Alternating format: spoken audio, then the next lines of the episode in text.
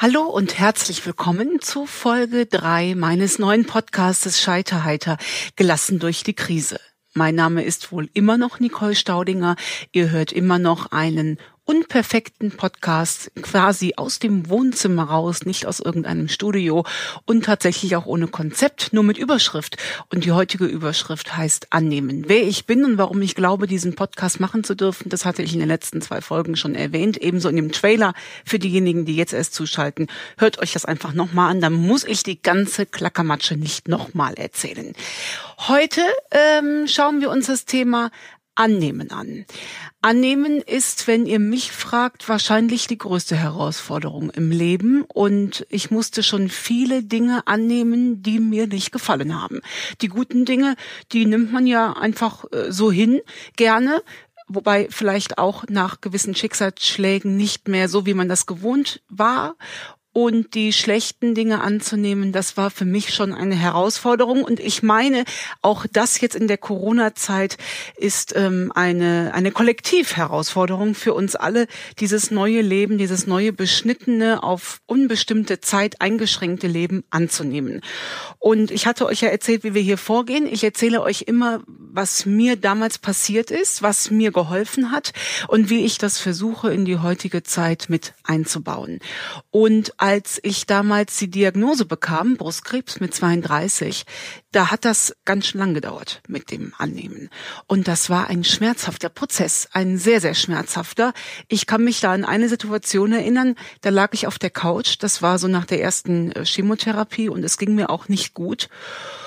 Und ich lag da so und äh, bekam tatsächlich auf einmal, ähm, wahrscheinlich war es eine Art Panikattacke, ich weiß es nicht genau, das Fernsehen lief und ich weiß noch wie heute, ähm, da lief der Film Las Vegas oder Blitzhochzeit in Las Vegas mit äh, Cameron Diaz und wie heißt er? Ashton Kutscher oder Ashton Kutscher, ich weiß nicht genau, wie man ihn ausspricht. Und die zwei haben äh, eine Blitzhochzeit gefeiert in Las Vegas. Das tut jetzt gar nichts zur Sache. Auf jeden Fall tanzen die zwei da irgendwann ausgelassen zusammen. Und ich sehe die so und mich schüttelt's tatsächlich. Mein Mann saß damals neben mir und ich dachte so bei mir, ob du überhaupt jemals in deinem Leben nochmal so unbelastet tanzen darfst. Und bekam richtig Angst und merkte auch ganz schnell, hast du eigentlich die Male, wo du unbeschwert tanzen warst, immer so genossen, wie es dem Leben das eigentlich zugesteht. Beides musste ich mit Nein beantworten. Die erste Frage, weil ich es einfach nicht wusste, weil es mir körperlich auch so schlecht ging, dass ich es mir zu dem damaligen Zeitpunkt gar nicht erschloss, ob ich überhaupt noch mal jemals wieder unbeschwert bin. Und ähm, die zweite Frage musste ich leider deswegen mit Nein beantworten, weil ich Feierlichkeiten und dass es einem gut geht immer als äh, gottgegebenes Recht empfunden habe und musste da merken, dass es das nicht ist. Und aus heutiger Sicht glaube ich, dass ich in dieser Phase, und es schüttelte mich wirklich am ganzen Körper und ich bekam auch Weinkrämpfe und ich wurde so wütend. Ne? Ich hatte damals ein Kissen nur und an dem habe ich so alle Wut ausgelassen. Ich war so richtig wütend, dass mein altes Leben weg war. Und habe geweint und habe geschrien und habe gesagt, ich will dieses alte Leben zurück. Aber das kommt nicht mehr zurück. Und in dieser Zeit musste ich damals äh, viel erkennen, viel Schmerzhaftes. Ähm, zum ersten einmal, dass mein Wüten und mein Toben nichts an der Tatsache ändert, dass ich jetzt Krebs hatte das war mal gesetzt. Und in Köln gibt es ja dieses Kölsche Grundgesetz, das habe ich in mehreren Büchern verarbeitet, das äh, ploppt da immer mal wieder auf. Da gibt es unter anderem das Gesetz, it is wie it is. Es ist, wie es ist. Die Diagnose hat mir keiner mehr genommen. Die musste ich annehmen ob mir das gefällt oder nicht. Wie ich das dann nachher gedreht habe, da kommen wir immer mal wieder in den nächsten Folgen drauf zu sprechen. Jetzt bleiben wir erstmal bei dem Thema annehmen. Und ich sehe das wieder als Bild äh, so vor mir. Wenn ich mir vorstelle, mir wirft einer einen Ball zu, mit dem ich so gar nicht gerechnet hatte. Ne? Und der hat von mir aus auch Stacheln an, an, an allen Ecken. Und nee, ein Ball hat ja keine Ecken. Aber ihr wisst, was ich meine. Ne? So ein unbequemer Ball irgendwie.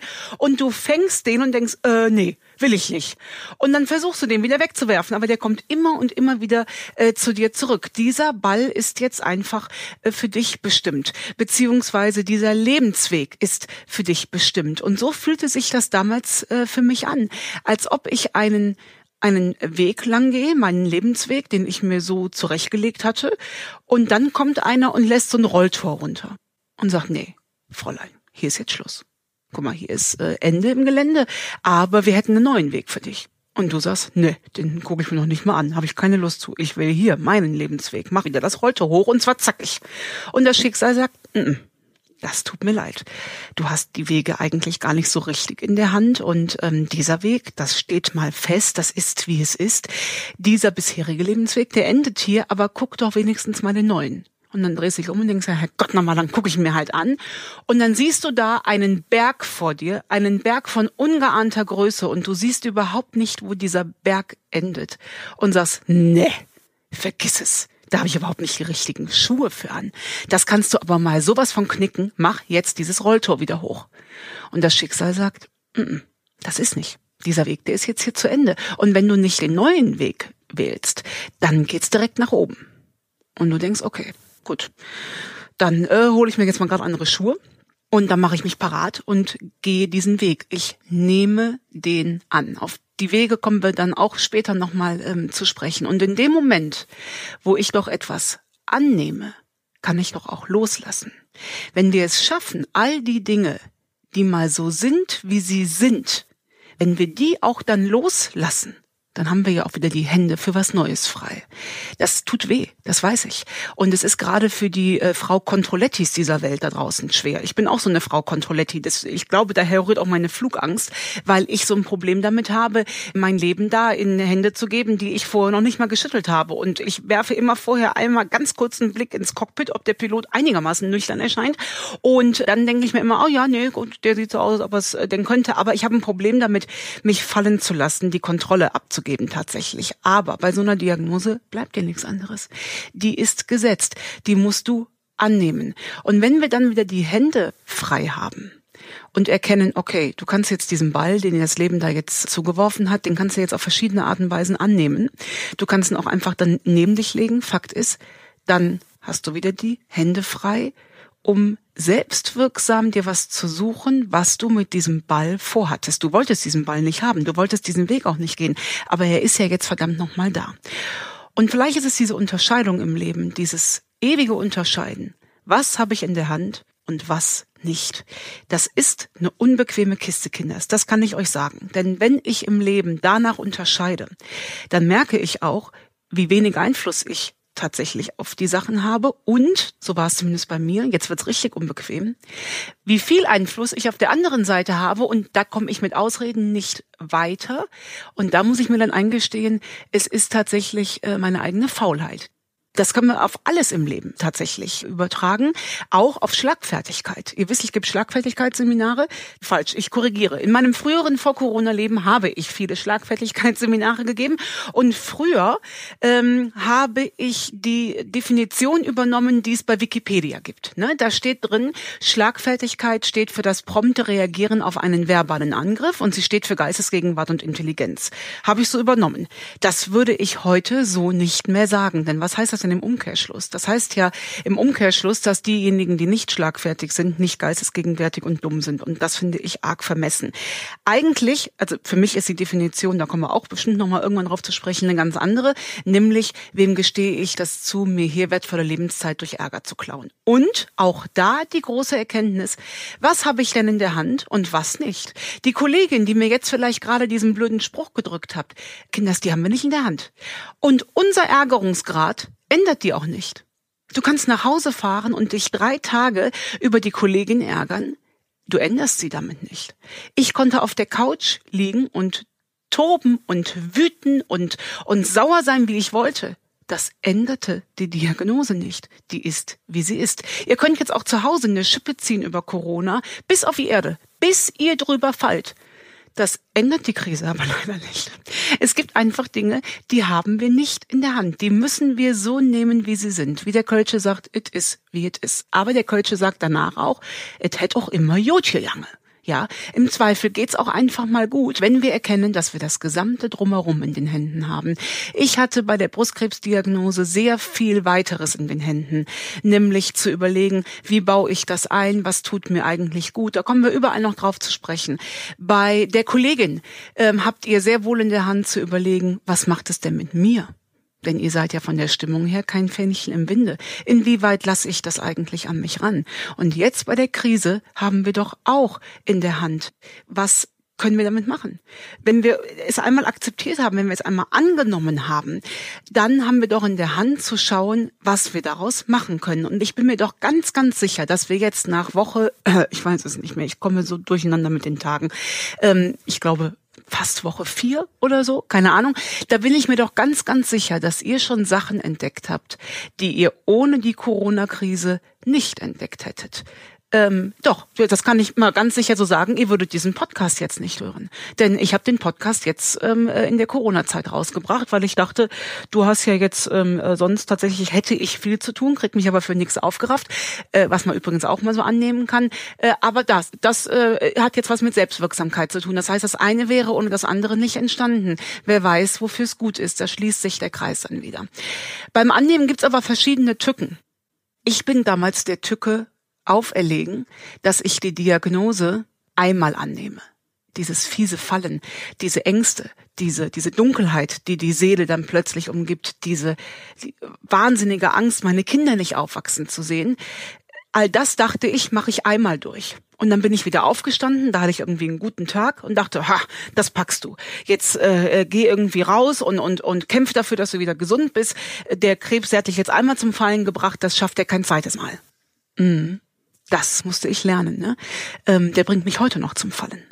Es ist eben nicht nur einmal fallen und annehmen und wieder aufstehen. Es ist das immer und immer und immer wieder. Und zu Krebszeiten damals war ich total porös. Ich war porös, ich war offen für ganz viele Stimmungsschwankungen, weil ich die nicht mehr unter Kontrolle hatte. Es war dann oft morgens so, ich bin aufgestanden, es ging mir gut und mittags war ich ein Häufchen Elend. Da hat mich morgens eine Freundin angerufen und hat gesagt, hör mal, soll ich vorbeikommen zum Quatschen? Ich sag total gerne, dann stand die vor der Tür, dann wollte ich nicht mehr. Das war nervig.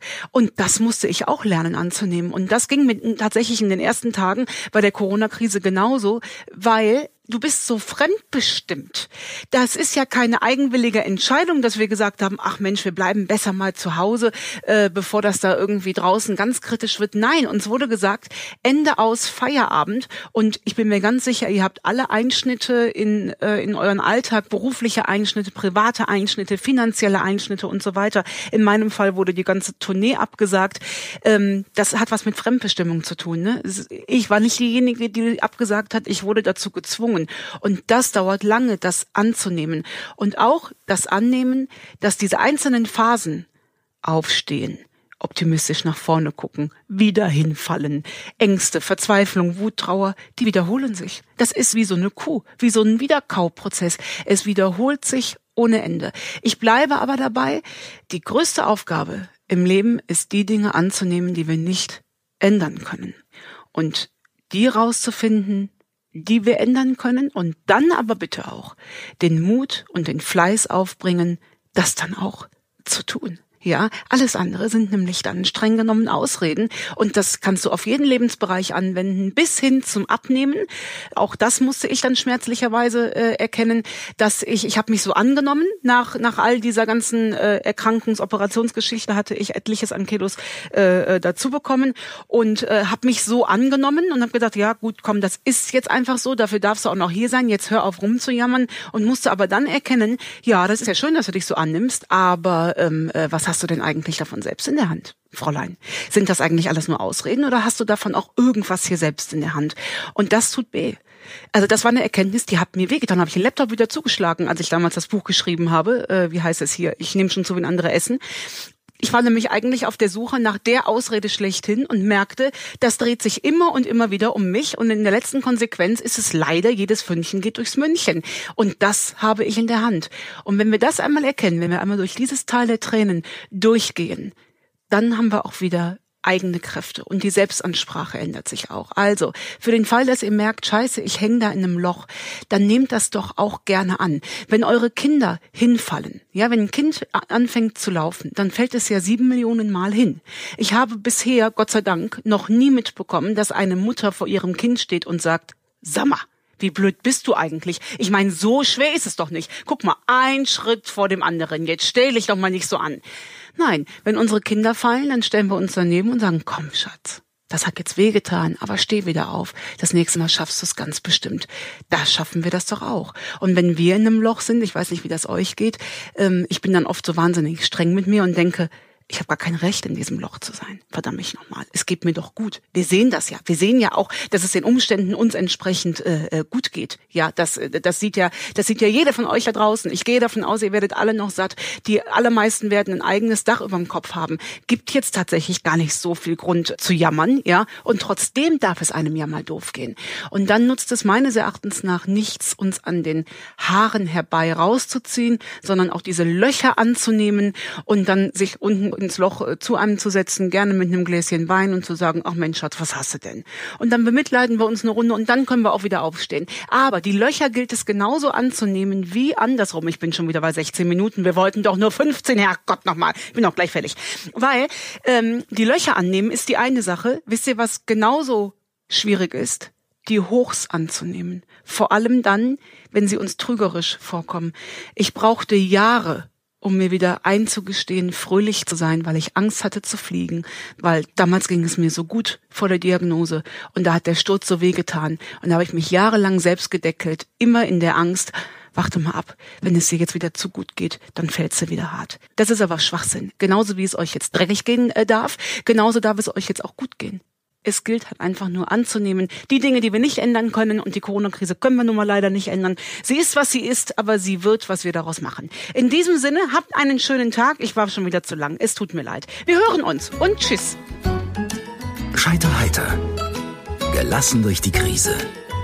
Mit Nicole Staudinger.